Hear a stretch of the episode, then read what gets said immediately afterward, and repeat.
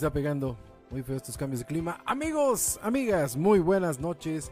Hoy, hoy estamos en un nuevo programa de Sin Daños a Terceros, transmitiendo para todos ustedes a través de la señal de permanencias voluntarias. Y hoy, hoy comenzamos una semana muy, muy movida en cuestión de noticias.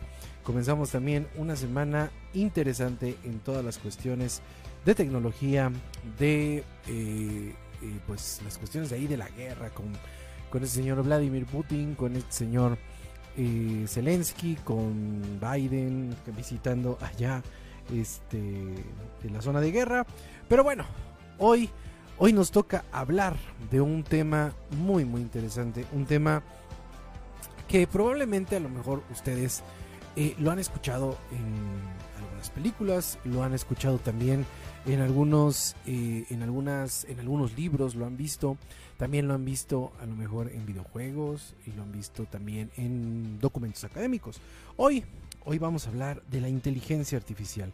Esto que eh, en un momento dado eh, nos ha pues amenazado también de una forma psicológica más que nada, porque hoy vamos a entender o vamos a tratar de entender un poco acerca de este tema, un tema muy importante en un tiempo en donde las cuestiones em, tecnológicas están al 100% y debemos tratar, tratar de entenderlas.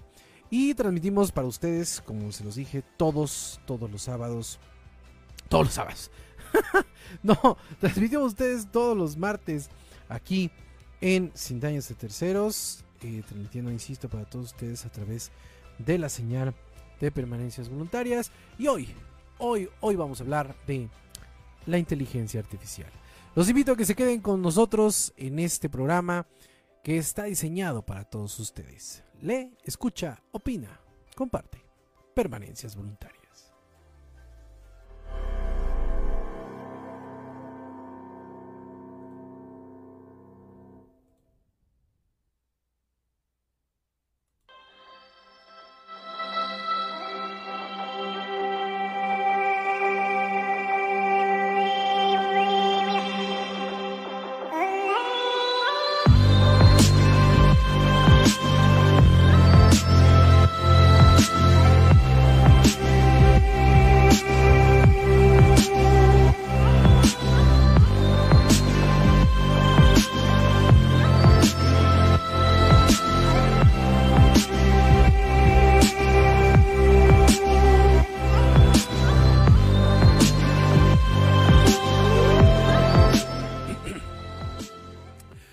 Inteligencia artificial es la combinación de algoritmos con el propósito de crear máquinas que imiten la inteligencia humana para realizar y mejorar conforme la información que recopilan. Para muchos académicos especializados en esta materia, la inteligencia artificial no tiene como finalidad reemplazar a los humanos, sino mejorar las capacidades y las contribuciones humanas a toda su existencia. Actualmente, la inteligencia artificial abarca una gran variedad de subcampos que van desde varios propósitos como el aprendizaje y la percepción, a otras más específicas como el juego de ajedrez, la inteligencia, la demostración de teoremas matemáticos, la escritura de poesía y el diagnóstico de enfermedades.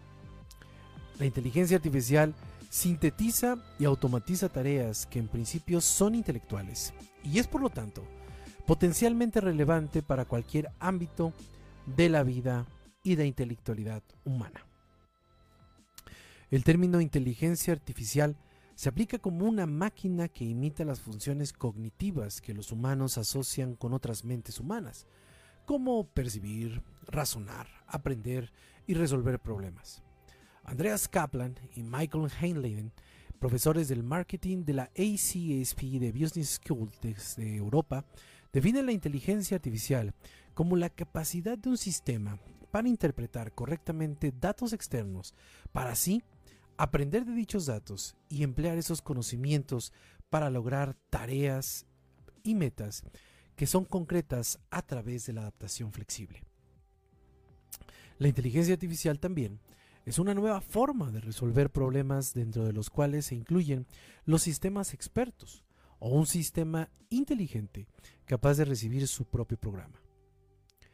Un sistema experto es un sistema definido con una estructura de programación capaz de almacenar y utilizar un conocimiento sobre una área determinada que se traduce en una capacidad de aprendizaje.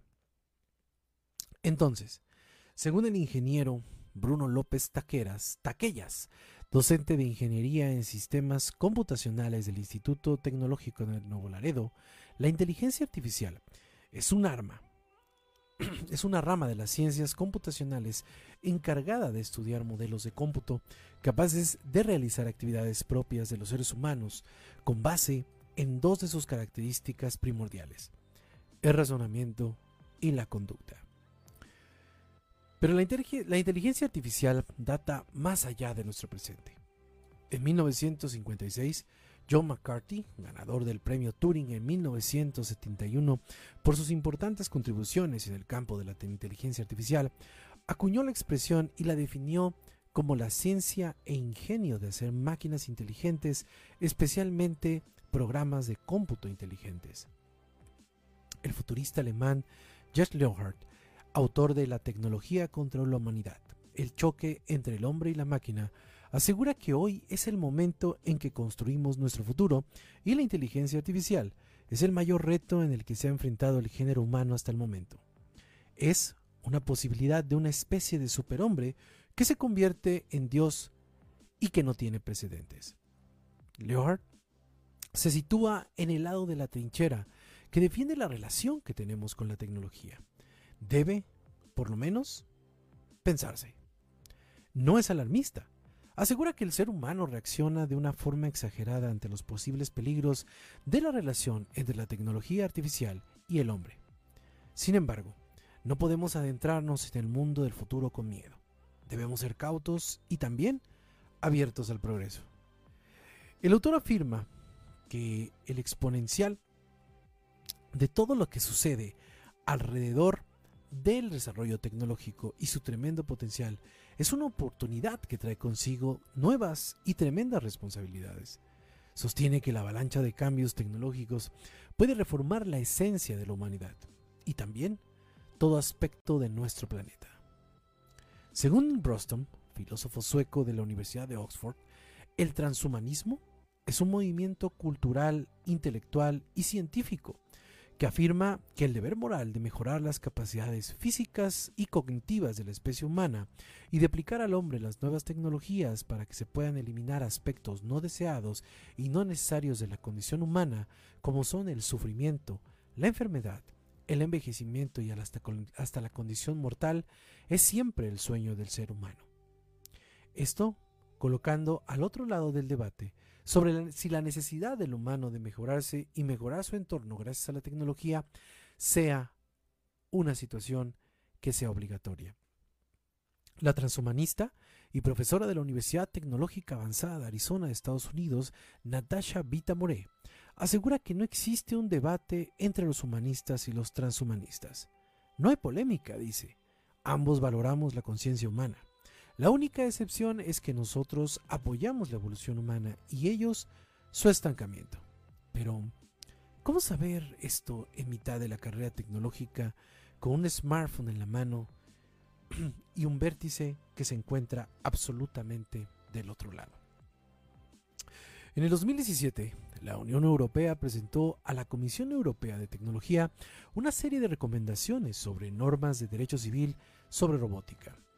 Estas incluyen afirmaciones de que existe la posibilidad de que a largo plazo la inteligencia artificial llegue a superar la capacidad intelectual y que el empoderamiento que se encierra en un solo recurso a la robótica se ve matizado por una serie de tensiones o posibles riesgos y debe ser evaluado detenidamente a la luz de la seguridad y la salud humanas, así como la libertad, la integridad, la dignidad, la autodeterminación y la no discriminación, así como la protección de datos personales. Entonces, en una era tecnológica al 100%, pensar que la inteligencia artificial sea o tenga solamente un uso puede ser algo que siempre ha existido en la mentalidad humana. Y esa mentalidad en que las máquinas pueden lanzarse contra los humanos tiene desde muchos años esa espina abriéndose paso en el córtex de la conciencia humana. Por ejemplo, Isaac Asimov, en su relato Círculo Vicioso, en Runaround en 1942, establece las siguientes leyes de la robótica mismas que se repiten más tarde en su magna obra Yo Robot. Un robot no hará daño a un ser humano, ni por inacción permitirá que un ser humano sufra daño. 2. Un robot debe cumplir órdenes dadas por los seres humanos, a excepción aquellas que entren en conflicto con la primera ley. Un robot debe proteger su existencia en la medida que esta protección no entre en conflicto con la primera y con la segunda ley.